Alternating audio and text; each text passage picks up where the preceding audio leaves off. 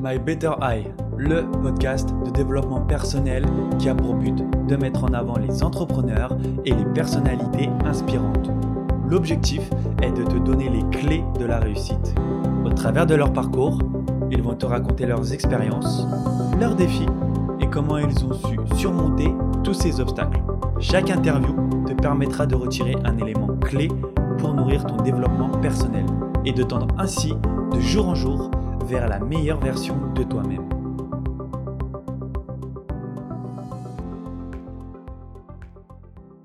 Bonjour à tous. Aujourd'hui, mon invité est Claude Baruc, coiffeur entrepreneur à Las Vegas. Je vous laisse sans plus attendre découvrir l'interview. Génial. Super. Alors, ce que je te propose, Claude, c'est que dans un premier temps, euh, je te propose, tu vas te présenter en quelques mots. Et puis après, on va partir sur un format où euh, je vais te poser quelques questions un peu plus, euh, un peu plus précises. D'accord. OK? Ok, ça marche. Allez, c'est parti. Donc, salut, euh, bah, je m'appelle Claude Baruc. Je suis euh, coiffeur entrepreneur, originaire d'Avignon, dans le sud de la France. j'ai fait mes armes, mes études donc sur Avignon. J'ai grandi sur Avignon. Euh, ensuite, été euh, pendant 12 euh, ans saisonnier, coiffeur saisonnier à Courchevel l'hiver et à Saint-Tropez l'été. donc très rapidement, au bout de après trois, trois, quatre saisons, j'ai ouvert mes propres salons dans, dans les deux stations balnéaires. Donc j'avais un salon en centre-ville de, de, de, Courchevel et de Saint-Tropez pendant des années. Voilà, de, donc j'ai démarré les saisons en 99. Euh, j'ai ouvert mon premier salon, je crois, c'était 2005 euh, sur Courchevel. 2005 euh, aussi, j'ai ouvert à Saint-Tropez l'été qui a suivi. et donc par la suite, en 2012, j'ai eu une proposition pour venir créer des salons. En fait, mes salons, transporter mon concept qu'il a mis en place, qui était sur Courchevel Saint-Tropez, le, le, mettre en place euh, à, grand, à, plus grande échelle euh, à Las Vegas, à Saint-Tropez. Euh, pardon, aux États-Unis. Voilà, à Las Vegas, aux États-Unis. Voilà. Euh, donc, euh, eh ben, j'ai sauté le pas de suite. En fait, j'ai une proposition qui a été faite en septembre 2012. Et j'atterrissais avec une femme et enfants à Las Vegas en mars 2013. Donc, six mois plus tard, tout était liquidé en France est prêt pour une nouvelle vie, une nouvelle aventure. Euh, et euh, le premier salon Code Baruch officiel à, qui a ouvert à, euh, à Las Vegas était en janvier 2014. Et le deuxième, septembre 2014. Ah oui, dans la foulée. Dans la foulée, ouais. On a fait coup sur Ok, eh ben, c'est un parcours hyper intéressant. Euh, si tu veux bien, pour commencer un peu à comprendre qui tu es, euh, aujourd'hui, on va faire un petit flashback, petit retour en, enfance. Euh, donc, euh, la première question que je vais te poser, c'est toi, quel genre d'enfant étais-tu si tes parents ou ton entourage devaient te décrire?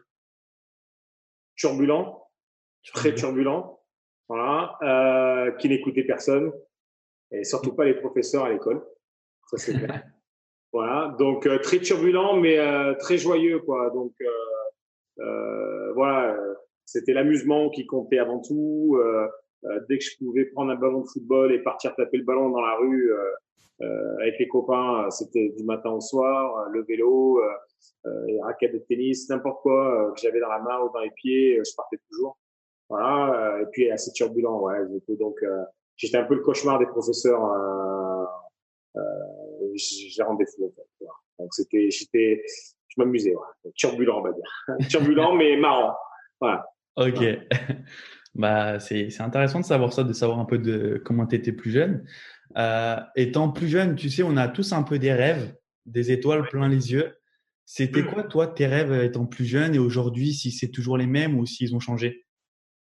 Ben, Moi, euh, mon, mon, véritable rêve, euh, en fait, bon, j'en ai eu plein parce que je suis un rêveur, en fait. J'en ai eu plein des rêves. Donc, voilà. Euh, mon rêve, c'était surtout euh, de garder cette joie de vie toute ma vie voilà. et de, rester, de garder ce, ce pouvoir de, de légèreté, euh, si tu veux, et euh, d'amusement avec les copains, la famille. Euh, cette vibe d'abord. Le rêve, c'était de garder cette vibe parce que j'ai eu une enfance, euh, moi j'ai eu une enfance heureuse, tu vois, on peut dire, même si je, je viens d'un milieu euh, très modeste, euh, mais mais mais c'était voilà, j'étais au quartier avec les copains, il n'y avait jamais d'embrouille, c'était la, la, la, grande folie, la grande fête. Mes parents aussi, c'était cool. Euh, même si c'était pas tous les jours facile, mais euh, voilà. Donc j'aime, voilà, j'aime cette, mon rêve, c'est de garder cette vibe là, d'être heureux, d'avoir une légèreté dans le cœur et dans l'estomac, de pas avoir de boule à l'estomac, voilà. Et puis bon après, bah, comme tout le monde, bah, j'ai rêvé d'être footballeur professionnel. J'adore mon métier, je kiffe, c'est mon rêve, mais je crois que s'il y avait une seule chose qui m'aurait fait partir de la coiffure, c'est euh, d'être footballeur professionnel, tu vois. Donc tu, peux avoir peut-être le mérite de coiffer des, des joueurs de foot. Oui, voilà, non, je, coiffe des joueurs de foot, des journalistes, euh, sportifs, donc euh, c'est cool, j'adore ça, c'est vrai. Mais euh, voilà, mon, mon, rêve aurait été de, de, de, porter le maillot de l'OM et fouler les stades de. Ah, de Marseillais, ça va. ça va, ouais. donc voilà, quoi. Ok, cool. si on veut un rêve de gosse, voilà, voilà quel aurait été mon rêve. Top, génial. Et, euh, et, du coup, je refais le parallèle avec la coiffure. Comment cette passion a été, été venue, toi? Quel a été ton, ton, premier contact avec le métier, si tu t'en souviens, bien sûr? Ouais, en fait, je me, je me souviens pas réellement du premier contact que j'ai eu. Je me souviens que voilà, euh, j'avais toujours une, une j'ai toujours eu euh, un goût particulier pour tout ce qui est très jeune, pour tout ce qui était mode, mais mode dans la musique, dans les fringues, dans les baskets, euh, l'artiste à la mode, machin. Et, et, et, la création, ça me plaisait. Donc j'avais, je voyais que j'avais un petit peu ce côté artiste et tout ça. Et, mm. et la coiffure me plaisait bien. La, coiffure, ça me plaisait bien. L'environnement de son coiffure. J'emmenais, euh, je sais, ma mère, elle s'est coiffée euh, tous les samedis. Euh, J'aimais bien cette vibe dans le centre de coiffure et tout. Voilà. Et puis, euh, et puis c'est venu tout seul, en fait, à l'âge de 14 ans. 14 ans. Ouais, 14 ans, c'est venu tout seul. Euh, et puis à, à 15, euh, après la cursus classique au collège, quand je suis parti en école de coiffure direct en fait. J'ai, je suis rentré dans une école privée en fait de coiffure. Ça a duré 4 ans jusqu'à l'âge de 19 ans, euh, où j'ai eu des cours intensifs à tous les niveaux et, et voilà, j'ai démarré dans le métier comme ça. Ok, ah, c'est intéressant de, de, savoir un petit peu quelle jonction tu, tu as pu avoir. Et, euh, et du coup, euh, quel a été pour toi le, déclic d'entreprendre dans ce domaine? Comment tu t'es dit, euh, ça y est, j'ai trouvé ma voie, c'est ça que je veux faire? Ben, Très rapidement, j'ai aimé ce côté.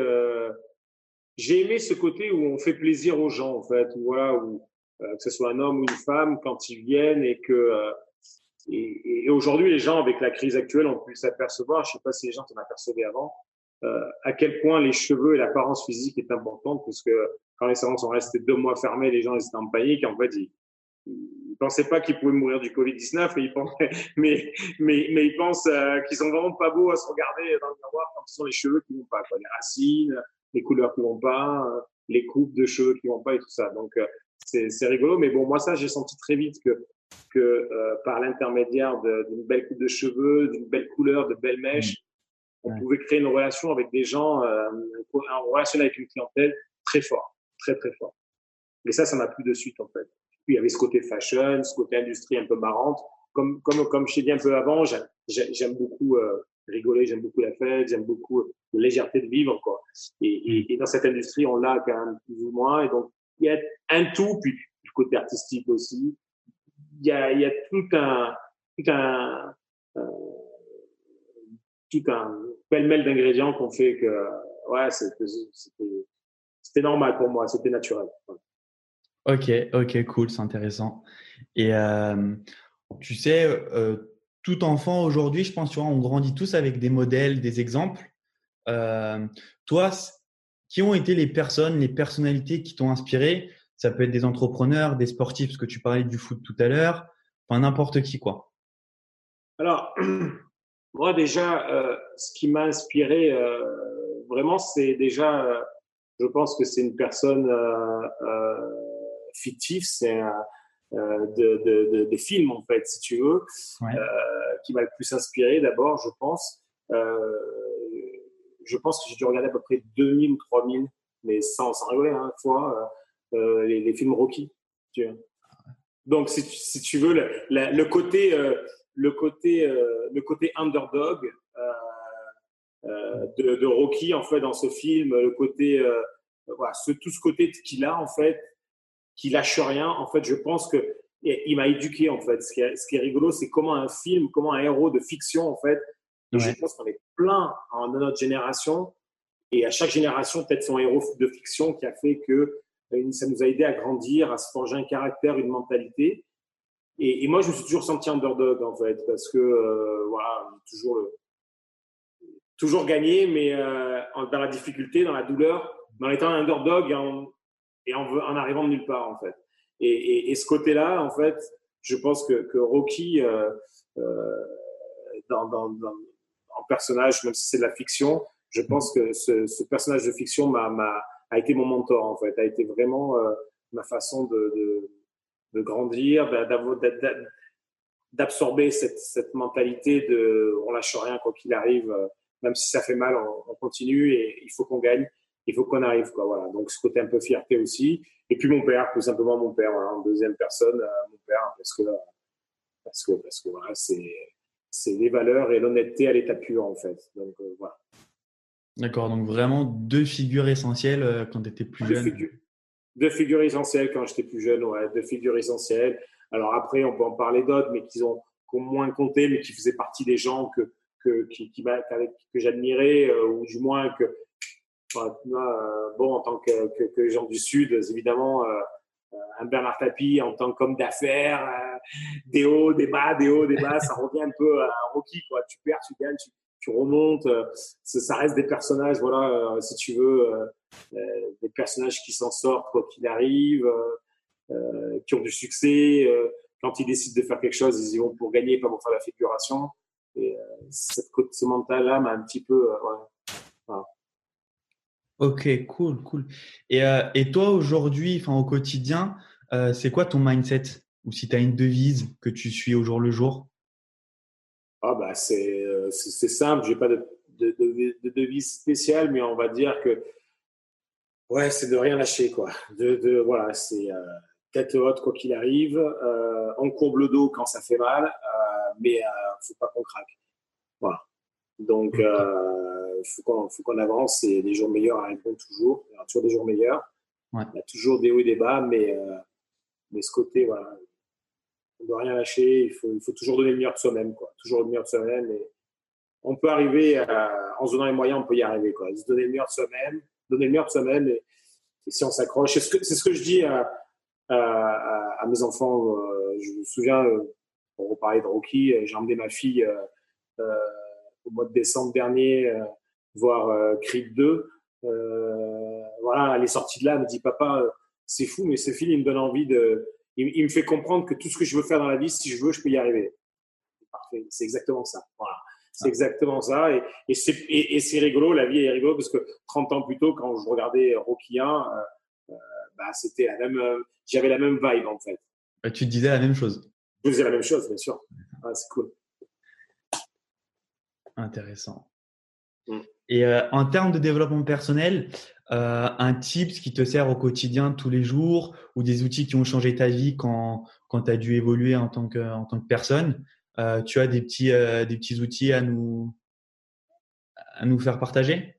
Alors, moi, je sais que ce qui me permet de, de, rester euh, clair dans ma tête, c'est d'absorber souvent la pression parce que quand on est entrepreneur on, on a, beaucoup de pression, c'est la vie n'est pas facile, même si ce qu'on balance sur les social media, c'est toujours joli. Mais parfois, le backstage, c'est pas la même. C'est toujours difficile pour y arriver. Il y a toute une partie cachée de l'iceberg, en fait, euh, qui est toujours difficile. moi, c'est le sport qui m'aide beaucoup. C'est mon, type, c'est le sport, en fait. Je, fais énormément de sport. Le sport a une place très prédominante dans ma vie, dans mon quotidien. Donc ça, c'est euh, c'est très important euh, pour moi, euh, le sport. Voilà. Ça, c'est mon type au quotidien qui va me permettre vraiment de d'absorber la pression, de rester les pieds sur terre. voilà, ça me tous les nerfs que je peux avoir par moment et rester, rester, rester net. Quoi. Ouais. Ok, de toute façon, j'ai une question spécifique sur le sport, mais on y reviendra un peu plus tard. D'accord.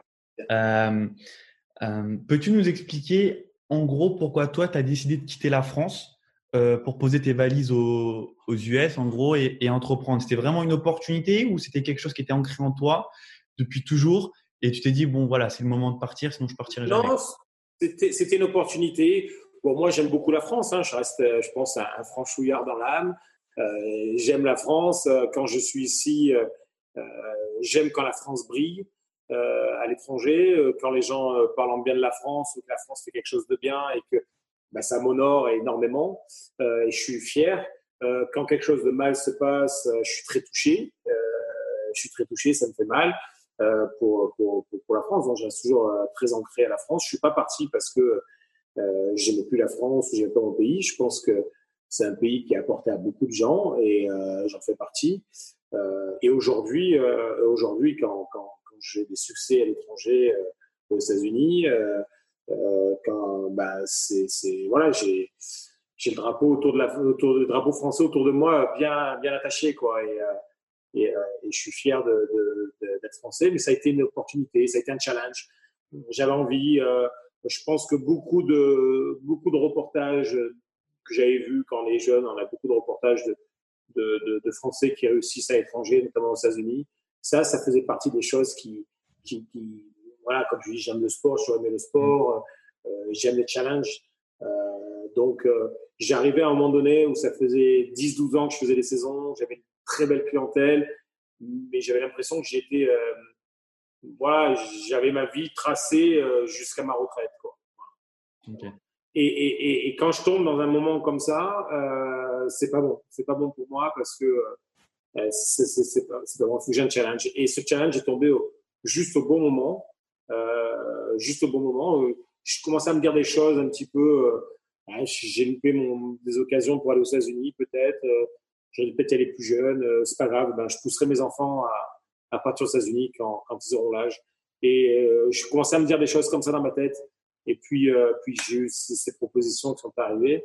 Et euh, j'ai envie de voir ce que je valais ailleurs que dans mon dans, dans, ma confort zone, en fait, dans ma, dans ma zone de confort. En fait, je voulais sortir de ma zone de confort, voir ce que j'avais appris pendant pendant 15 ans de métier, euh, bah, si je transposais ailleurs, j'allais pouvoir m'en sortir c'était un super challenge parce que je suis arrivé dans un pays euh, euh, totalement différent, avec une culture totalement différente, une culture de business aussi différente.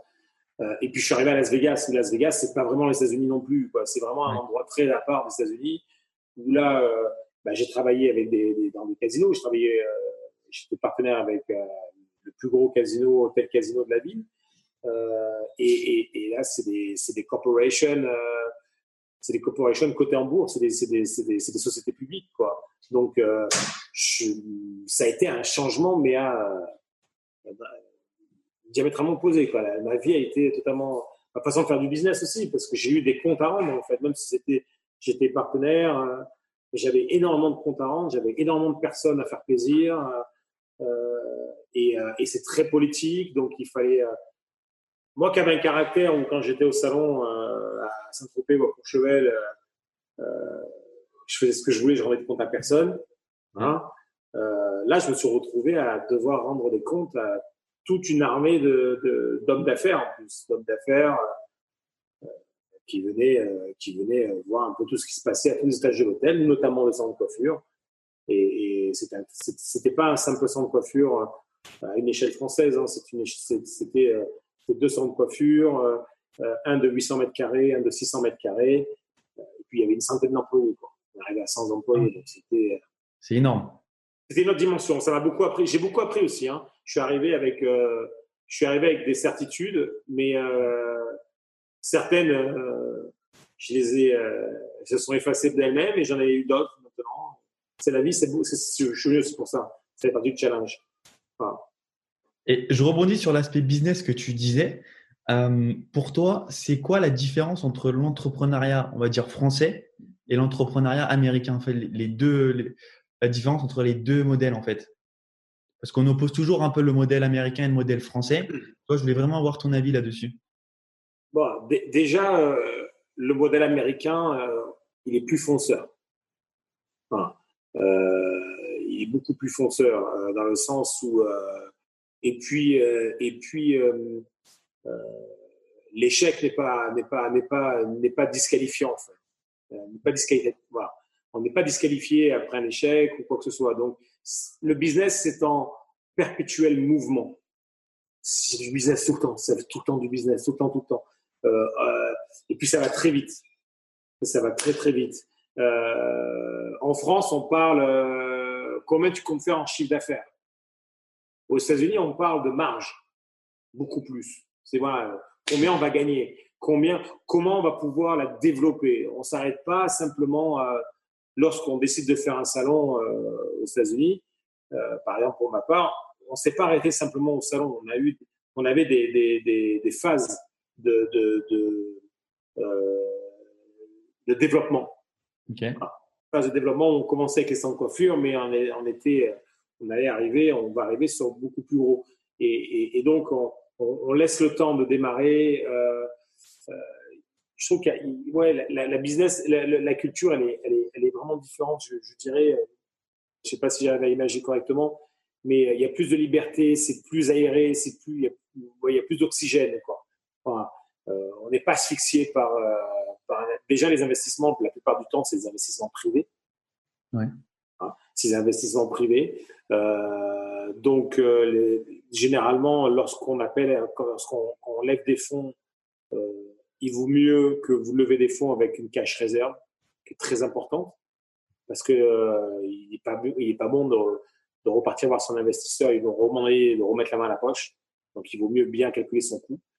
Euh, et euh, euh, tout ce qui est cash réserve, en fait, c'est très, très important. Euh, donc, ça permet de vraiment euh, voilà, aérer. Quoi. Moi, je vois quand je parle avec des amis, quand on fait du business en France, c'est voilà, j'ai 100 000 dollars, hein, j'ai 100 000 euros à investir. Bon, je vais investir 100 000 euros. Voilà, dans, dans, dans la mise en place, mais purement technique, on va dire, du business. C'est-à-dire, là, euh, j'ai 100 000 euros, je fais 100 000 euros de travaux et j'ouvre. Voilà. Non, aux États-Unis, c'est euh, j'ai 100 000 euros, euh, je vais faire les travaux pour 50 000 et je vais garder 50 000 qui vont me servir de, de fonds de roulement et qui vont me servir à démarrer du marketing. C'est très important. Le marketing, vous avez vu, ça marche très fort, très important. Donc voilà, c'est une, c'est une façon de penser qui est différente en fait. Moi, c'est ce que je vois par rapport aux gens que je connais qui entreprennent et parfois je leur dis attends mais il est où ton budget en, en cash réserve? Parce que justement, euh, il faut une cash réserve pour, pour c'est très important. Et, et donc, il y, a, il y, a, toute une façon en fait de budgétiser chaque euh, chaque compte de l'entreprise. Donc la partie euh, travaux, la partie employés, la partie marketing, la partie cash réserve qui va rester là euh, pour le fonds de roulement en cas de problème. Euh, voilà, donc c'est j'aime bien ce côté-là aussi. C'est très carré et c'est très euh, euh, comment on va dire audacieux. Voilà. Audacieux. Voilà, très audacieux. Voilà. On aime l'audace en Amérique. en France, on est voilà. Si tu veux résumer ce que je viens de te dire là en trois minutes, aux États-Unis, on aime on aime l'audace. Voilà. Et, et, en France, on est plus dans le conventionnel. Le, attends deux secondes, on va y aller euh, step by step. Non, aux États-Unis. Euh, ouais, exact. Tu vas big ou tu vas pas. Quoi. Voilà. Ok. Exactement. Ouais, Sinon, te prends pas. Alors que nous, en France, on est. C'est un peu comme la culture des Américains et des Français. Nous, en France, on a une culture euh, euh, de saving money, on save the money, euh, tu vois. Exact. Aux États-Unis, c'est les cartes de crédit. Moi, j'ai des amis, j'hallucine, ils disent des cartes de crédit sur cartes de crédit. Alors, je suis un peu américain aujourd'hui, mais, mais, mais, franchement, je me contrôle énormément. Je j'aime pas j'aime pas trop vivre à crédit. Euh, j'aime pas trop utiliser mes cartes de crédit, euh, je les utilise vraiment pour des petits trucs, euh, voilà, parce qu'il faut les utiliser en plus, te pousse à les utiliser. Et ça, c'est pareil, quoi, voilà, il y a un côté, voilà, c'est ce genre de là, quoi. Un côté où on drive les choses en bon père de famille euh, en France, et aux États-Unis, c'est on envoie de la patate et c'est audacieux ou voilà. Ok, ah, c'est intéressant, c'est pas mal de savoir un petit peu la, la vision entre les, les deux modèles. Et, et, toi, si je devais te poser la question aujourd'hui, c'est quoi le quotidien d'un Claude aujourd'hui? Alors moi aujourd'hui, euh, donc j'ai un quotidien un peu différent parce que euh, je remonte des nouveaux salons actuellement. Ok. Donc j'ai pas mal de, je fais pas mal de choses. Donc euh, donc, j'ai signé un nouveau salon en plein strip de Vegas qui devrait. J'ai signé juste avant le lockdown. Actuellement, tout est toujours fermé. J'ai pas accès. j'ai pas accès au local tant qu'il n'y ait pas un, ordre du gouverneur qui nous permette d'avoir avoir la réouverture. Donc aujourd'hui, aujourd'hui, mon quotidien, c'est ben, je me lève, et j'ai pas mal d'emails back and forth, euh, aller-retour, des emails aller-retour avec, avec la direction euh, du mall où j'ai ouvert le salon sur le strip, avec euh, des fournisseurs, avec du préparer le marketing, préparer pas mal de choses pour l'ouverture du salon. Donc ça, ça me prend, on va dire, une, grande, partie de, de, de, la journée quand je me lève. Je me lève tôt déjà, donc je vais au sport. Donc à 7h30, j'y suis. Euh, puis après, quand je reviens, euh, bah, je me mets au boulot, pas directement, une douche et petit déjeuner, je me mets au boulot. Et puis bon, là, en lockdown, à partir de 2h, 3h, on n'a rien à faire, on s'occupe des enfants. Mais sinon, euh, une journée traditionnelle, c'est sport, salon, rendez-vous, gérer les employés, les fournisseurs, préparer le marketing, préparer les événements. Je fais aussi beaucoup d'événements à Los Angeles, je fais beaucoup à Los Angeles. Donc, dès qu'il y a des, des par exemple pour la saison des, des awards, au mois de janvier-février, où on a successivement toute une multitude d'awards qui démarre avec les Golden Globes début janvier et qui finit avec les, César, avec les Oscars euh, mi-février. Donc généralement, toute cette période-là, euh, je fais des pop-up salons. Donc euh, je suis partenaire avec des hôtels de Beverly Hills et, et donc on transforme des suites en, salon de coiffure pour, pour accueillir ben, les stars, les, les clients, les gens du cinéma, les gens qui sont donc, et je fais des événements comme ça tout au long de l'année aussi. Donc, euh, donc il y a toujours quelque chose à faire. Je, je suis pas qu'au fauteuil. Euh, je reste quand même, je reste quand même beaucoup au fauteuil parce que j'ai besoin du fauteuil. Parce que le fauteuil déjà, ça me permet de rester euh, bon dans mon métier, de garder le niveau. Euh, parce que la coiffure, c'est vraiment comme un, comme un sport. Euh, et puis, ça me permet surtout de ressentir les attentes des clientes. Donc, ce qui me permet pour moi, quand je gère un peu après, quand j'entreprends des nouveaux salons ou des pop-up ou des campagnes marketing pour développer le salon, bah, ça me permet de, de, de, comprendre ce que je dois faire pour avoir pour être toujours dans, le, dans, dans, la bonne direction. Donc, pour moi, le, le rester euh, travailler euh, hmm. au fauteuil et avoir des clients, c'est très important. Ok. Ok, ok. Je rebondis sur euh, la question de tout à l'heure par rapport, euh, par rapport au sport. Ouais. Euh, tu disais que ça avait une place prépondérante dans ta vie. Euh, Qu'est-ce que ça t'apporte et quel genre de sport tu pratiques du coup? Alors, euh, ça m'apporte, euh, j'ai envie de dire, beaucoup de fierté. Ok. Bien, beaucoup de bien-être. Voilà, j'ai commencé, bon, moi, je, voilà, je, je faisais un peu, de, un peu, de, tout en France. Et quand je suis et, et la boxe faisait partie d'un des, des, sports que je rêvais de faire. Mais Saint-Tropez, Courchevel, j'avais pas vraiment les installations. C'est vrai qu'en France, des, des, clubs, des véritables clubs, des installations, euh, c'est un peu dans les grandes villes. Et, et moi, donc, j'avais pas accès à, j'avais pas accès à, à, la boxe quand j'étais plus jeune. Et puis bon, je pensais à d'autres choses et tout ça. Et puis quand je suis arrivé ici, j'ai poussé une salle, j'ai poussé la porte d'une salle de, de, de, MMA en fait. Parce qu'à Vegas, en fait, on, on, fait de la boxe à Vegas comme on fait du foot en France, quoi. Voilà. Okay. Quasiment dans la rue presque. Quoi. Et donc euh, j'ai commencé avec euh, trois trainings par semaine avec un coach privé dans une salle de MMA. Et là, depuis, euh, donc c'était il y a 5-6 ans de ça. Et puis là, depuis 3-4 ans, c'est deux entraînements par jour, euh, euh, six jours, voire sept jours sur sept. Euh, je m'entraîne qu'avec des pros, c'est du sparring poussé, des combats en prévision. Donc, je me suis pris au jeu, donc je démarre une carrière. J'avais un combat prévu le 28 mars. ok. Et mon premier combat prévu le 28 mars en amateur. Euh, donc, bon, il sera remis, j'espère, à la fin du. du, du ah, c'est un beau challenge en tout cas. Hein? C'est un beau challenge en tout cas. Ouais, ouais, c'est un beau challenge, voilà. Donc, euh, donc voilà, non, non, je, donc là, euh, donc après, j'ai pu, euh, j'ai pu, maintenant, j'ai accès à, à, à, je connais pas mal de, de boxeurs de, de, renommée mondiale, de champions du monde. Je, je m'entraîne avec les meilleures équipes, les meilleurs entraîneurs ici sur Vegas. Euh, et je me suis pris au jeu, quoi. Et, et puis j'ai cette mentalité où même si c'est compliqué, c'est dur, et ben, je lâche pas. Et donc je me suis fait vraiment accepter est respecté par, par le milieu de la boxe ici parce que euh, parce que euh, voilà quand on me demande de monter sur un ring avec un, avec un, professionnel qui est champion du monde ou quasiment champion du monde pour faire un sparring bah, je mets pas le genou par terre, je dis pas non, j'ai pas mal à l'épaule, j'ai pas mal au bras, j'ai pas mal à la jambe, je monte et puis, euh, puis voilà quoi. Et puis euh, si au bout du cinquième round on me dit tu veux encore en faire, je suis bah ouais, même si je suis mort, bah, bah, ouais, je vais encore aller, on y va. Et, j'adore, j'adore ce, ce, dépassement de soi-même parce que quand je finis, je me sens, je me sens bien, je me sens fort. Et, et, comme je me sens fort dans ma tête, je vais me sentir fort après au quotidien, je vais me sentir fort avec mes enfants, euh, je vais me sentir fort au boulot. Avec tous les composants avec ma famille. Voilà.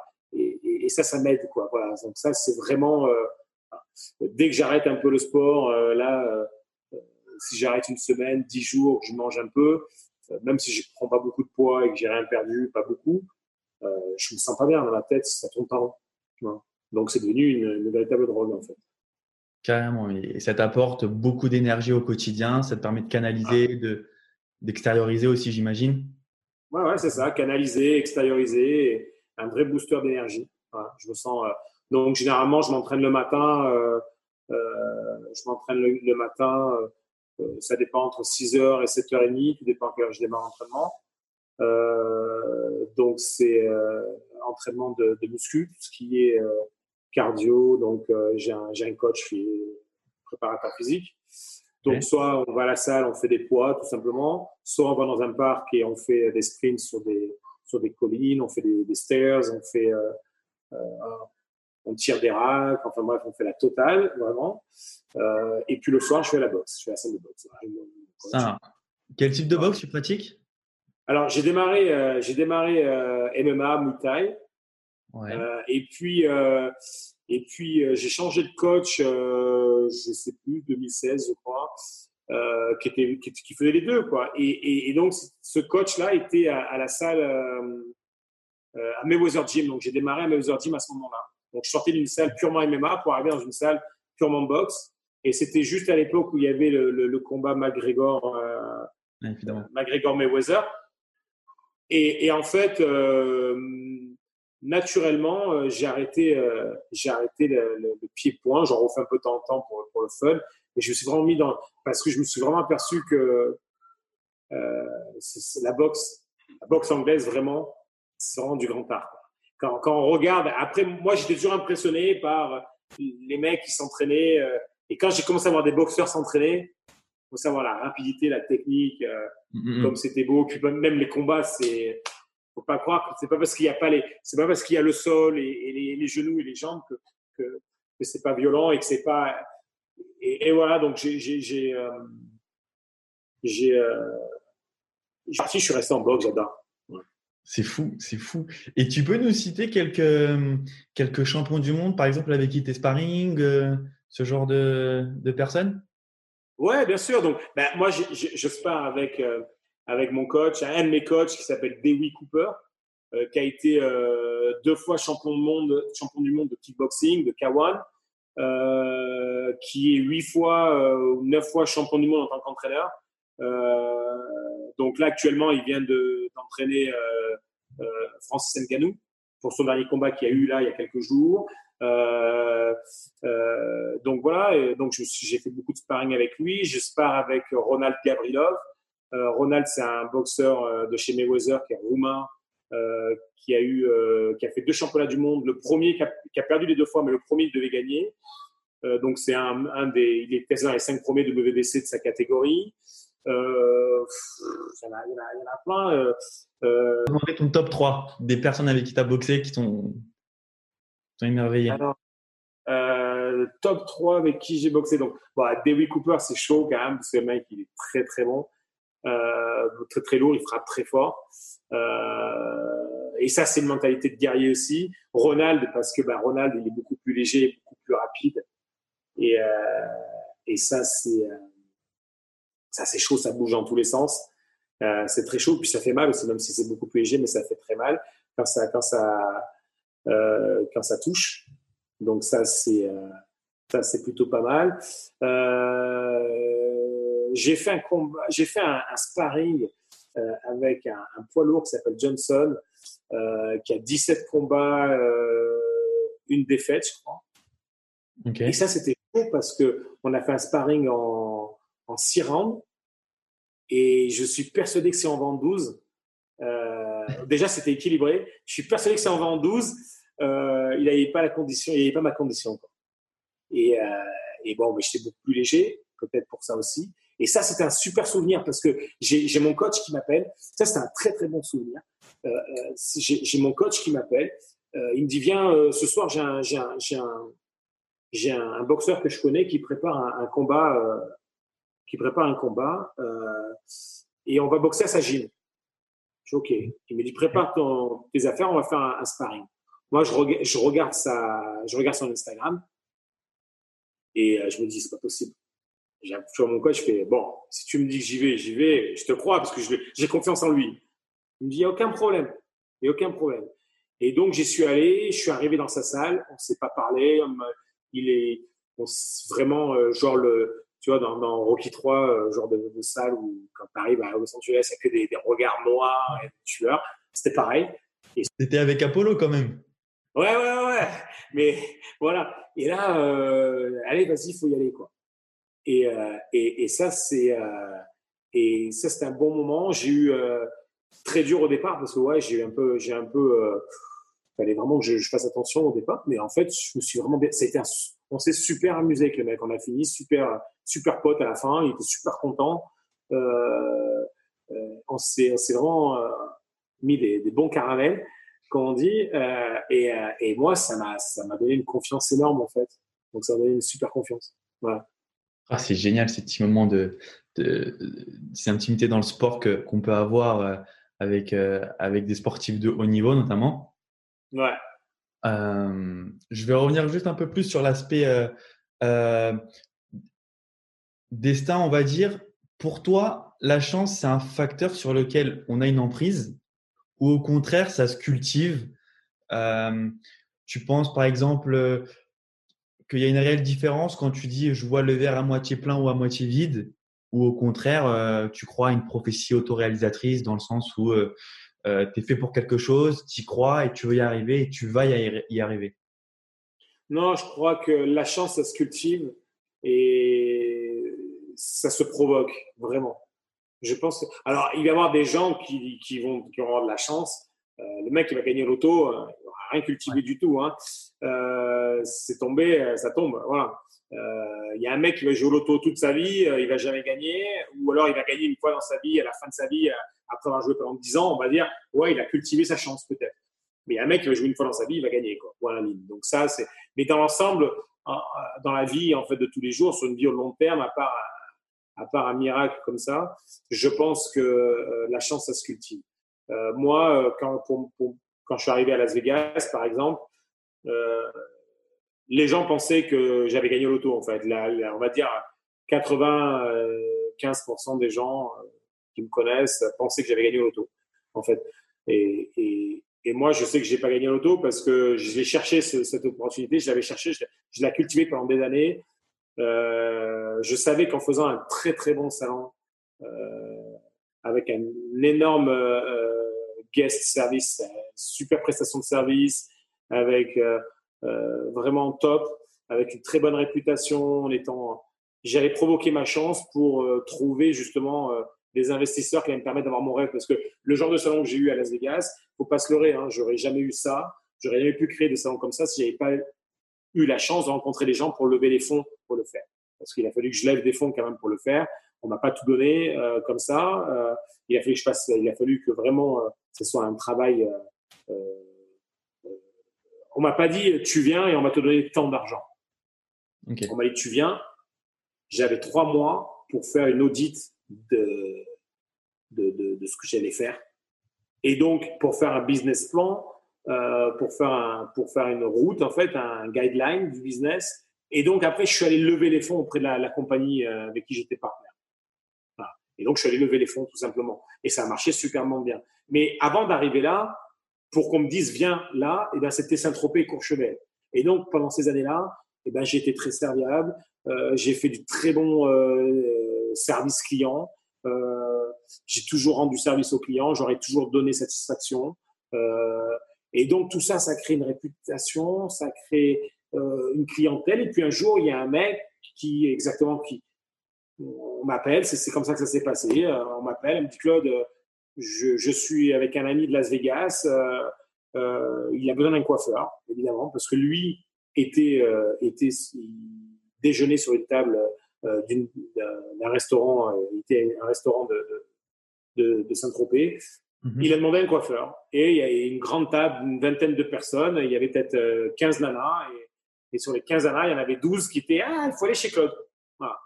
Donc, si vous voulez, la chance a fait que bah, le mec, il s'est dit Attends, mais d'où il sort ce mec? Ah, C'est la cohue, quoi. C'est, on dirait un Rolling Stone, quoi, presque. Donc, le mec, il prend le téléphone, il m'appelle et euh, on, on m'appelle et on peut te l'amener au salon. Je suis Ouais. Donc, il vient au salon super, beau, super bon service, il est content. Le lendemain, il m'appelle, il me dit Est-ce que tu peux venir sur mon bateau pour autre truc? Je dis je viens, je suis là, je suis disponible. Et puis ça a duré comme ça pendant quelques années. Et puis au bout de quelques années, il a vu qu'en plus, j'étais consistant, que ça tournait toujours, que ça progressait. Il a dit Attends, euh, allez hop, euh, j'ai une idée, euh, voilà, j'ai des salons, j'ai deux salons qui ne tournent pas terribles.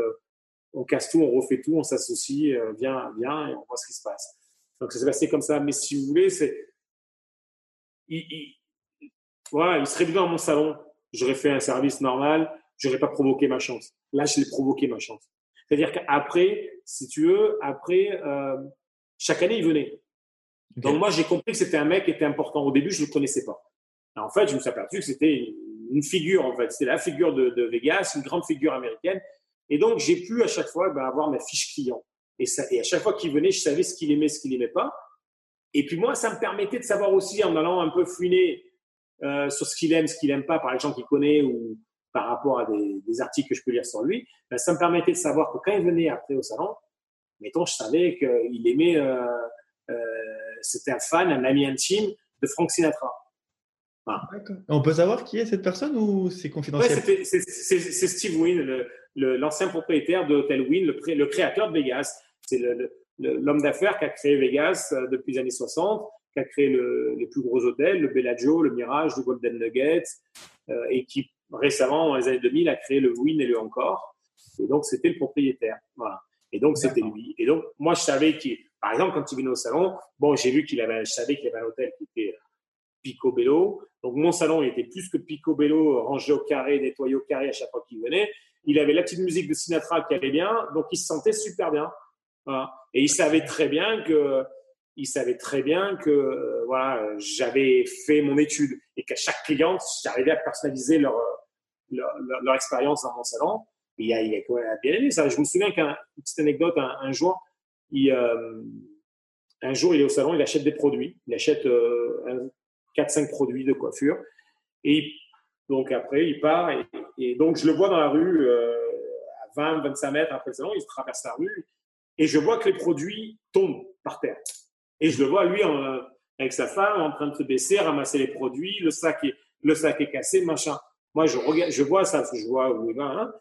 Je prends un sac, je récupère les mêmes produits qu'il a achetés, mais des neufs, qui sont pas tombés par terre. Je les remets dans un sac et je, traverse la rue vite fait et je lui donne. C'est du service. C'est pas grand chose. Mais dans ma tête, je suis persuadé que c'est ce qui a fait ma chance. Parce qu'il s'est dit dans sa tête, tiens, le mec, je suis sorti du boulot et je suis sorti de son salon et il aurait pu être déjà autre chose, passer à autre chose, me prendre, non, je suis pas un numéro. Donc, en plus, je suis arrivé avec un nouveau sac, avec des produits tout neufs dedans qui étaient tomber par terre. Je lui donnais. J'avais doublé le sac pour pas qu'il casse. Et, euh, et voilà, quoi. Et, et ça s'est passé comme ça. Et, c'est toute une succession de choses comme ça, pas qu'avec lui, avec plein. Bien sûr. Euh, j'avais eu d'autres opportunités euh, qui s'étaient, j'avais eu d'autres opportunités dans les années 2000, notamment sur Londres, euh, avec la famille Al-Fayed, euh, au milieu des années 2000, euh, pour travailler à Harrods, sans coiffure chez Harrods. Bon, la proposition m'avait pas fait kiffer. Je me sentais encore trop jeune, je me sentais pas prêt encore. J'avais pas encore assez d'expérience, assez de maturité, je pense, pour le faire. Et, par contre, après, c'était Las Vegas, les États-Unis, euh, ça me faisait plus rêver, quoi. Donc, euh, ouais, j'ai pris le challenge. Mais voilà, je pense que la chance, ça se provoque. La chance, ça se travaille. Et euh, faut être surtout patient parce que ça vient pas comme ça. Hein. Voilà, moi, moi, ma chance, elle est arrivée, je pense, euh, ouais, en 2012, quand j'ai démarré la coiffure en 95. Ouais, ça a pris un certain temps quand même. Après un certain temps. Voilà. Et donc, pour moi, quand, quand je suis arrivé là-bas, même s'il y a beaucoup de gens qui pensaient que j'avais gagné l'auto et qu'il y avait un gros coup de chance, et j'avais des gens qui me disaient, même des gens proches, hein, putain, t'as as fait un, as fait un casse, quoi, t'as fait un hold-up. Mais pour moi, c'était pas un hold-up. Et ça ne l'a jamais été. Voilà. Bravo, bravo pour déjà tout ton parcours et ce que tu as pu accomplir jusqu'ici. Et j'imagine que tu as d'autres salons en ouverture, comme tu as pu nous, en parler tout à l'heure. Euh, je reviens juste sur un aspect. Euh, tu parlais tout à l'heure euh, des objectifs, ce genre de choses. Tu sais, en développement personnel, il y a un concept qui s'appelle la visualisation, notamment des objectifs. comment toi, tu t'appliques ce précepte pour tes échéances professionnelles par rapport notamment à des ouvertures de salons ou business en général?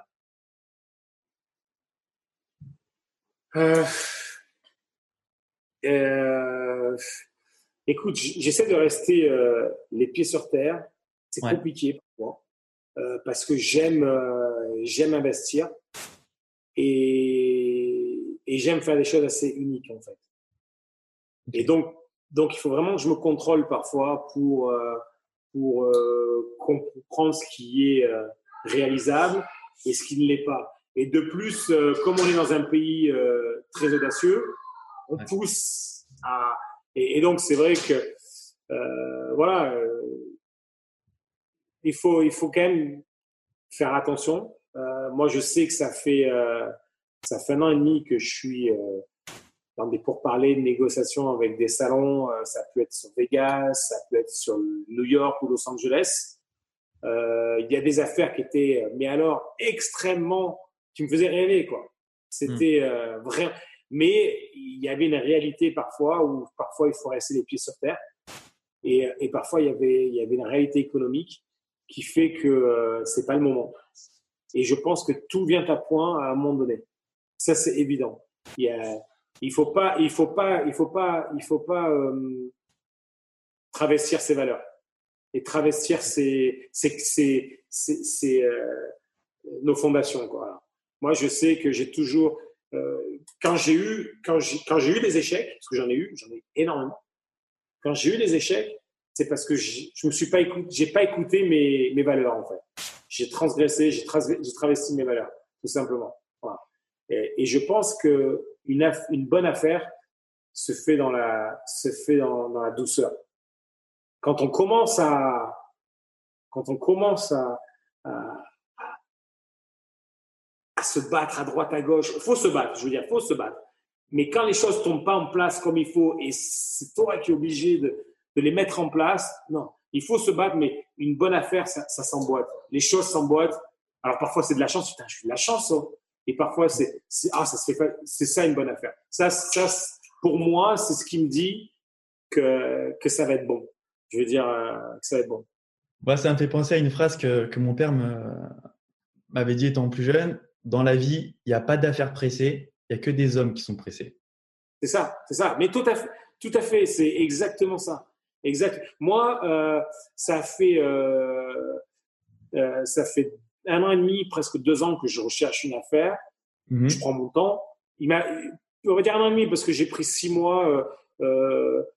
j'ai pris six mois quand je suis parti du Win et que Steve Win a vendu l'hôtel, mhm. que moi j'ai trouvé un, un, un bon un bon de sortie euh, avec la nouvelle direction, avec les, nouveaux propriétaires, parce que c'était pas, c'était pas intéressant de rester. J'avais envie. Et puis, et puis, quelle que soit la bonne proposition qu'on a, quelle que soit la popularité ou euh, la bonne opportunité financière, eh ben, je commençais à m'ennuyer, en fait, tout simplement. Donc, je suis un homme de challenge. À un moment donné, tous les 10 ans, 5 ans, 10 ans, il faut que je refasse un challenge. Donc là, j'arrivais à, à la, voilà.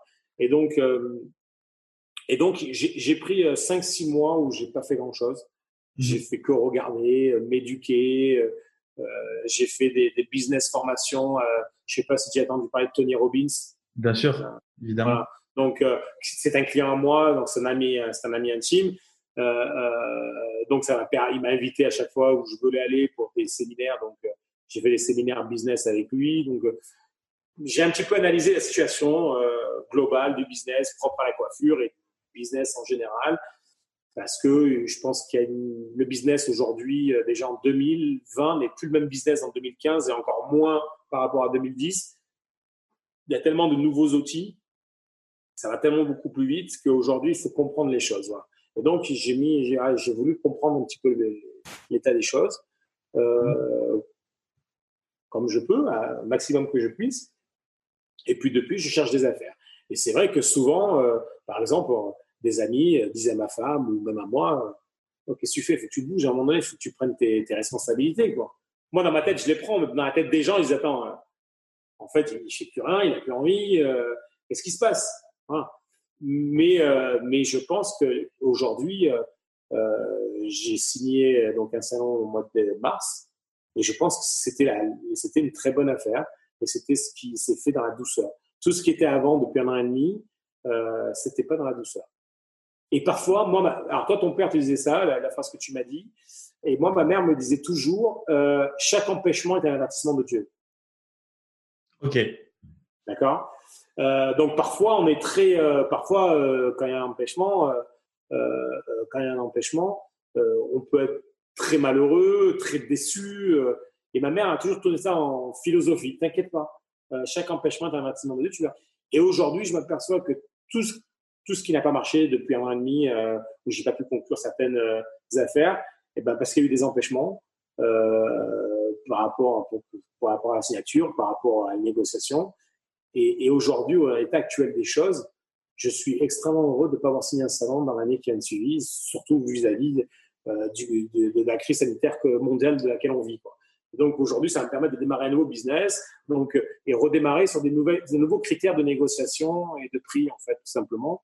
Et puis, euh, puis voilà. Donc, euh, donc finalement, euh, tous les empêchements qui se sont faits depuis, depuis un an et demi, aujourd'hui, je me dis, bah, voilà, les choses se sont faites. Aujourd'hui, voilà, bah, aujourd'hui, euh, c'est pas gagné, mais, euh, mais bon, euh, je trouve que voilà, pour moi, c'est finalement, j'ai pas été pressé, comme ton papa disait, c'est très bien. pas, et pour la première fois dans ma vie, j'ai pas été pressé. Et je pense que c'est plutôt bon aussi. Ok, ok. Et c'était très judicieux ce que tu disais tout à l'heure par rapport au fait que le business aujourd'hui en 2020 n'est pas le même qu'en 2015 et encore moins qu'en 2010. Et celui de 2020 ne sera pas du tout le même que celui de 2025 ou 2030 non plus, avec les nouvelles technologies. C'est largement possible. Là, le business, de toute façon, il a totalement changé. Aujourd'hui, il a, il, a, totalement changé. Aujourd'hui, on est dans une, incertitude, on est dans une incertitude totale et euh, les marchés ne supportent pas l'incertitude.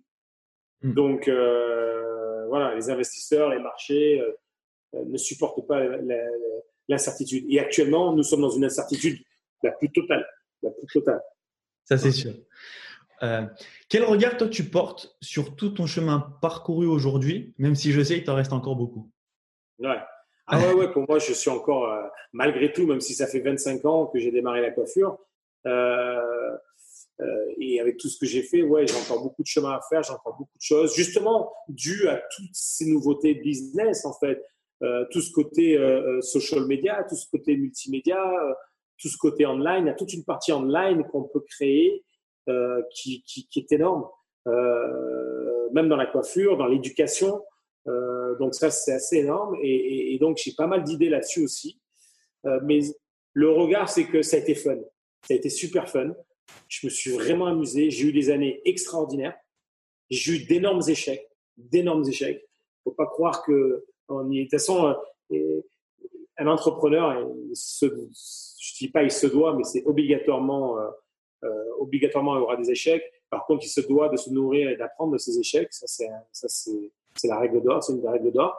Hein, c'est comme euh, no parking, no business. C'est pareil. Hein, chaque erreur doit avoir une leçon. on et, donc, ouais, j'ai eu des échecs et ces échecs-là ont été extraordinaires. Aujourd'hui, j'en rigole. aujourd'hui, j'en rigole. Euh, Aujourd'hui, j'en suis même heureux parce que je pense que c'est ce qui a forgé ce qui forge au jour le jour ma personnalité et ma vision de voir les choses. Euh, donc, ce qui a été très important. Euh, il y a eu des très beaux succès aussi et ça, euh, ça je les garde vraiment. Voilà. Et, donc, j'ai eu de très belles périodes à tous les niveaux de ma carrière, que ce soit quand j'étais assistant, coiffeur, quand j'étais simple coiffeur, quand je faisais que des domiciles à une époque, j'étais freelance. À une époque, dans les années 2000, à Saint-Tropez, j'avais un sac à dos, un scooter, je faisais le tour des villas, des bateaux. J'avais un, un, salon, j'avais un appartement, une petite garçonnière sur le port de Saint-Tropez. Ouais. Une petite garçonnière hein, sur le port de Saint-Tropez avec une vue extraordinaire sur Saint-Tropez. une vue sur le port, en fait. J'avais une petite, j'avais, j'avais un petit salon et il y avait une petite lucarne, une petite fenêtre. et, j'avais une vue sur tous les bateaux. Vraiment, la vue, si vous connaissez Saint-Tropez, pour ceux qui connaissent Saint-Tropez, euh, c'est juste au-dessus euh, du glacier à Gendas. Quoi. Donc, euh, l'ancien glacier à Gendas, maintenant, ça n'existe plus. Mais voilà, c'est juste sur le port, en face, à deux pas de Sénéquier et du Café de Paris. Et donc, le truc qui se passe, c'est que moi, je démarre là-bas en 2000, 2000, 2000 2001. je travaille au Biblos. Et puis 2002, euh, j'arrête avec le biblos et j'avais beaucoup de demandes en domicile. Et donc, je me fais un été, euh, scooter, sac à dos, bateau, euh, villa, concierge d'hôtel. Ça marchait super de folie, c'était extraordinaire. Et ça, c'est un moment extraordinaire. Et, donc, et donc, j'avais cet appartement, cette petite garçonnière sur le port Saint-Tropez. Mhm. Et j'avais beaucoup de copines qui travaillaient dans les boîtes de nuit, au Papagayo, les machins, les, des saisonnières dans les boutiques. Et, et eux, j'allais pas, j'allais pas chez elles à l'époque, je les faisais venir chez moi. Donc, c'est sur le port, c'est facile d'accès. Ça me faisait un, un, mini salon officieux, en fait. Ouais. J'avais mis une table, une table en fer de jardin qui était, j'avais trouvé un truc, il n'y avait pas d'oseille à l'époque, etc. Une table, une chaise. Euh, j'avais un bac en plastique avec un tuyau d'évacuation qui partait jusqu'à la salle de bain. Euh, et je travaillais, j'avais un raccord qui, me prenait une douche. Donc, c'était un bac en plastique euh, accroché avec un étau sur, sur un fauteuil de bureau. Mais j'adorais. Et, et ça, j'ai gardé ça pendant trois ans. Ça a duré trois ans. Je suis en 2005, chaque jour mon premier salaire Saint-Tropez. Ça a été la folie. Ça veut dire que j'ai fini avec des milliardaires et des clients de Saint-Tropez, des gens qui sortaient des bateaux pour venir se faire coiffer chez moi, quoi. Parce qu'en fait, ce qui est arrivé, c'est que j'avais des, des, des, des, copines saisonnières qui m'appelaient Écoute, j'ai une cliente en face de moi, euh, elle veut venir chez toi. Je sais pas. Chez moi, c'est pourri, quoi. C'est quoi C'est pourri. C'est un grand luxe, quoi. C'est une garçonnière, quoi. C'est genre. Ouais, mais c'est pas grave, elle a eu ma couleur, elle rêve de ta couleur. C'est fou, Une cliente, deux clientes, trois clientes, et après, c'était l'explosion. Et, et, et, euh, et, euh, je me suis toujours aperçu que j'aime bien faire des beaux salons, mais euh, en fait, le tapis rouge, les diamants, les dorures, ce que tu veux, Versailles, c'est pas ce qui fait vraiment la, c'est pas ce qui fait la différence. Ce qui fait la différence, c'est la personnalité de la personne que tu as en face de, ton coiffeur, la et la qualité du service que tu apportes, voilà, tout simplement. Donc moi, je sais que j'ai pu toujours euh, avoir des succès ou des échecs, euh, mais c'était pas le design et la qualité, la beauté du salon qui faisait que j'ai eu un échec ou qui faisait que j'ai eu un succès, en fait. Simplement. je pourrais dire même que si je vous donne un conseil, que euh, c'est l'ego qui te mène aux échecs. Mais parfois, c'est l'ego qui te mène au succès aussi. Ouais, donc ça dépend. Donc, euh, il faut savoir euh, gérer nos propres égaux. Et quand on est entrepreneur, un peu sportif, un peu machin, on a toujours un peu d'ego. Tu as été couronné de succès.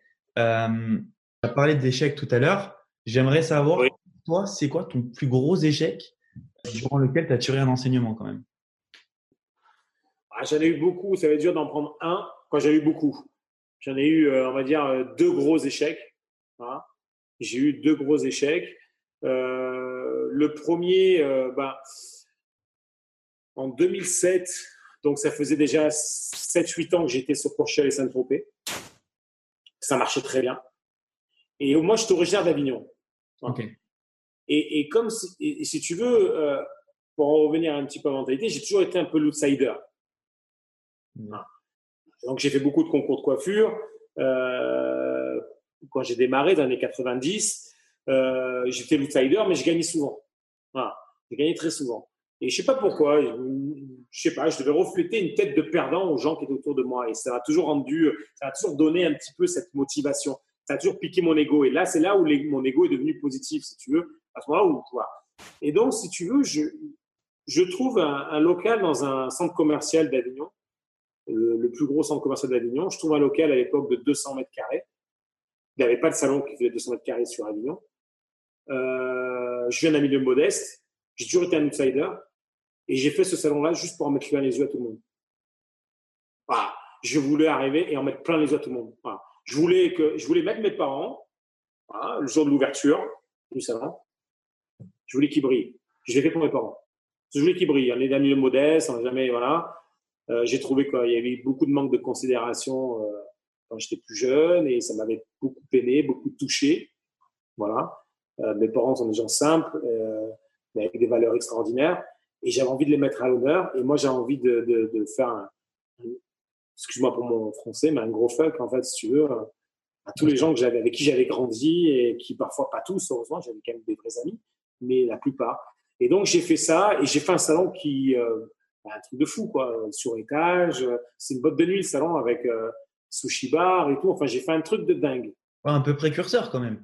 Très, trop précurseur, trop, complètement trop. Et, et en plus, ça aurait, ça aurait pu marcher. Mais j'étais pas là-bas en fait. J'avais fait, j'avais balancé l'oseille et puis moi je repartais. Je venais, euh, je venais un jour ou deux euh, tous les tous les mois ou tous les deux ou trois mois, euh, tous les mois trois quatre jours et je repartais sur Conchal et Saint-Tropez parce que je pouvais pas lâcher ce que j'avais là-bas. Bien sûr. Et en fait, il s'est avéré que c'était un, énorme échec parce que ça, évidemment, ça peut pas marcher quand on gère à distance. J'avais pas contrôlé du tout, du tout les budgets. Donc j'avais j'avais mis l'argent dans des comptes qui, qui servait à rien, euh, la musique, euh, un système sonore de folie, euh, alors qu'en fait, j'ai jamais mis la musique à fond, j'ai jamais pu mettre la musique à fond, tu vois. une chaîne IFI, un, un iPod, à l'époque, j'ai dépensé 4-5 000 balles, par exemple, sur un système sonore pour avoir un son de folie dans tout le salon, alors qu'un iPad avec un bon, un bon sound dock, ça aurait largement suffisant, ça aurait largement suffisant, ça aurait coûté 300 balles. J'ai mis un sol qui à l'époque m'avait coûté 90 dollars le mètre carré euh, pour un carrelage, aspect béton de folie, euh, grès italien. Euh, alors qu'en fait, j'aurais mis un parquet, à, un beau parquet euh, à 9 dollars, 9 euros le, mètre carré. C'était largement suffisant. Voilà. Euh, plein de choses comme ça. Ça, c'était mes erreurs. Donc, j'ai appris de mes erreurs. J'ai appris. Ça, c'était une. J'ai appris de mes erreurs. Donc, ça, ça a été, on va dire, un, un échec. Euh, un échec, euh, un échec, euh, un échec euh, assez. ça, celui-là, c'était, c'était mon, mon échec à moi, c'était propre à moi, celui-là. Donc celui-là était, je l'ai vite avalé, mais mais mais voilà, c'était que par ego, quoi. Voilà, j'ai voulu arriver en disant voilà, c'est moi le patron, c'est moi le boss. Pas bon de faire ça. Pas bon du tout. Mais au moins, je reconnais, tu vois, au moins, je le sais. Et, je suis arrivé, c'est vrai que le salon, les gens s'arrêtaient la nuit pour regarder, parce qu'en plus, la nuit, j'avais fait, j'avais mis, j'avais mis des effets lumineux sur une boîte de nuit, ça s'éclairait, donc il y avait des grosses vitrines. Donc, truc de fou, j'ai fait truc de fou. Mais, mais je, je regrette pas parce que cet échec m'a permis d'avoir le succès que j'ai eu après à Vegas, quand je ouvert Vegas. Donc c'est cet échec en fait, parce que euh, ce salon-là que j'ai fait, pour la petite anecdote, euh, quand j'ai signé mon contrat avec le Win, et quand j'ai été euh, lever des fonds auprès des, des, du WIN, euh, de, de, de, la compagnie, euh, les photos et les travaux que j'avais fait dans ce salon-là à l'époque m'ont donné beaucoup de crédibilité. En fait, en fait ce salon-là, si tu veux, sur le moment, j'ai perdu de l'argent, ça a été un échec. Euh, mais en 2012, eh ben, le, ce salon-là, il m'a donné toute la crédibilité pour lever des fonds, pour lever les fonds nécessaires à, à créer les salons que j'ai fait à, Las Vegas. Donc, si tu veux, c'est un échec sur le moment euh, qui s'est transformé avec, par la vie, qui s'est transformé en, en, succès. Ouais. Et, et c'est important de souligner que on fait des choses aujourd'hui et on voit pas toujours la, la finalité. Et c'est que des années après, tu vois que sur ta route, tu as fait des choses quand même qui t'ont servi, mais tu sauras plus tard. Quoi. Alors, Exactement. Alors, il y, y, a une phrase que, que Tony Robbins dit qui, est plus que, qui est plus que vraie. Et cette phrase-là, en fait, tout à l'heure, on parlait de phrases et je ne t'ai pas ressorti, mais c'est vrai que ça, c'est vraiment une des, une, une, ça, c'est peut-être mon, en revenir, c'est peut-être ce que je pourrais me dire tous les jours, vraiment. C'est que les gens sous, euh, surestiment, les gens surestiment ce qu'ils peuvent faire en un an et sous-estiment ce qu'ils peuvent accomplir en dix ans. Comprends? Ce qui en revient à dire qu'il ne faut pas être pressé. Ça veut dire que parfois, euh, on peut vite lâcher. On a l'impression que tu ouvres et ça y est, c'est boum, c'est l'explosion. Non, il y a tout un travail à faire. Bien sûr, parfois, on peut ouvrir, c'est une explosion directe. C'est de la folie. Tant mieux. Ça, quand on a de la chance. Et parfois, euh, ça se monte euh, brique par brique, quoi. Brique par brique. Et en fait, il faut un an, c'est rien. Un an, un an de temps, c'est tellement rapide, c'est rien. Et les gens croient que si ça démarre pas en un an, c'est mort. Mais non. Alors qu'en fait, en dix ans, on peut, on peut, on peut construire Versailles, quoi. On peut, on peut construire 10 Versailles en 10 ans. Il faut juste du temps. Ah, c'est vrai que c'est pas mal comme, euh, comme, euh, comme leitmotiv que ce que tu disais, c'est de Tony Robbins, c'est ça? Ouais, c'est Tony Robbins. Ouais. ouais. c'est hyper intéressant comme approche et qu'en fait, finalement, une année, c'est pas, enfin, c'est, ça peut paraître très long à la fois, mais c'est aussi très court quand tu le compares à 10 ans, quoi. C'est ça, c'est ça. Puis c'est très court en termes de, en, en, termes de, de business. Une année en termes de business, ça va très vite. Alors, bien sûr qu'il y a des business qui peuvent marcher de suite, il y a des trucs qui peuvent exploser euh, dans la minute, mais parfois, quand on explose dans la minute, ça veut dire qu'aussi on peut exploser très vite après, quoi. Dans le sens inverse. Il faut faire attention parce que parfois on peut être victime du, du succès aussi. Il y, a, il y, a, plein de choses. Moi, j'adore ça dans le côté business. Il y a tellement de choses, il y a tellement de, tellement de curseurs à, à, mettre en place, à ajuster euh, pour trouver le.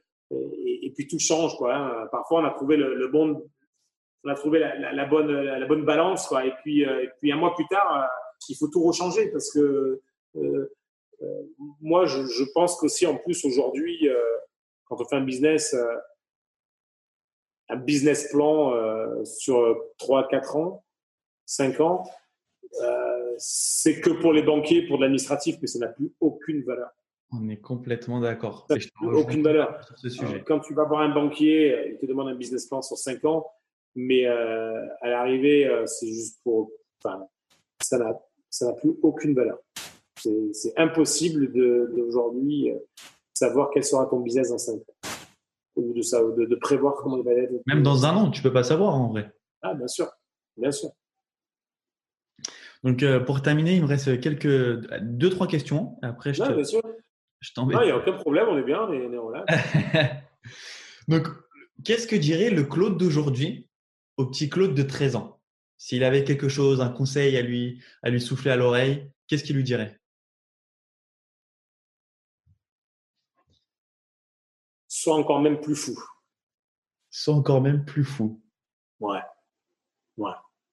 Ouais. tu trouves que tu l'as pas Change rien, exactement pareil, mais mets encore un peu plus de grain de folie là-dedans. Ça veut dire quoi Tu trouves que tu l'as pas été assez? Non, mais tu sais, euh, quand le temps passe, après, euh, même si on est content ou quoi que ce soit, on a toujours des choses que on veut faire en plus fou. Quoi. et euh, même si moi, je pense que voilà, je, suis content, mais ouais, soit même encore plus fou. Quoi. Ok. Et avec tout le recul, que ce soit dans le business, que ce soit la maturité que tu as pu acquérir aussi par tes expériences, qu'est-ce que tu as appris la vie aujourd'hui que tu aimerais transmettre je sais pas, à tes enfants, à des personnes que tu côtoies euh, C'est quoi la chose pour toi la plus importante que tu aimerais transmettre que la vie t'a appris? Euh, Que rien n'est marqué dans le marbre. Rien n'est marqué dans la pierre, dans le marbre.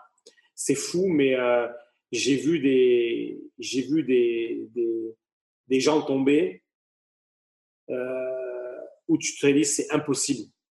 Donc dans la vie, ne jamais voilà ne jamais croire que tout est acquis, quoi. Mais c'est, c'est, on n'est rien, quoi. Euh, on n'est rien, on n'est rien. Et, et, euh, et je l'ai su avant le coronavirus. Ah, je pense que maintenant, il y a des gens qui vont savoir, euh, dû au coronavirus et dû, dû à cette crise sanitaire que l'on vit. Mais moi, je l'ai su, je l'ai su depuis. Ça fait deux ans que je me suis aperçu de ça à peu près. Voilà. Que on n'est rien. N'importe qui peut être balayé à la minute par n'importe quoi. Et surtout aujourd'hui. Et surtout aujourd'hui. Encore plus qu'il y a avant. Avant, on pouvait contrôler les choses, mais aujourd'hui, quel que soit le succès qu'on a, quelles que soient les relations que l'on a, quel que soit l'argent que l'on a, on peut être balayé en une minute. En une minute. Prends l'affaire Weinstein. Ce mec, c'était le patron des États-Unis. Exactement. Il est en prison. Il est en prison aujourd'hui.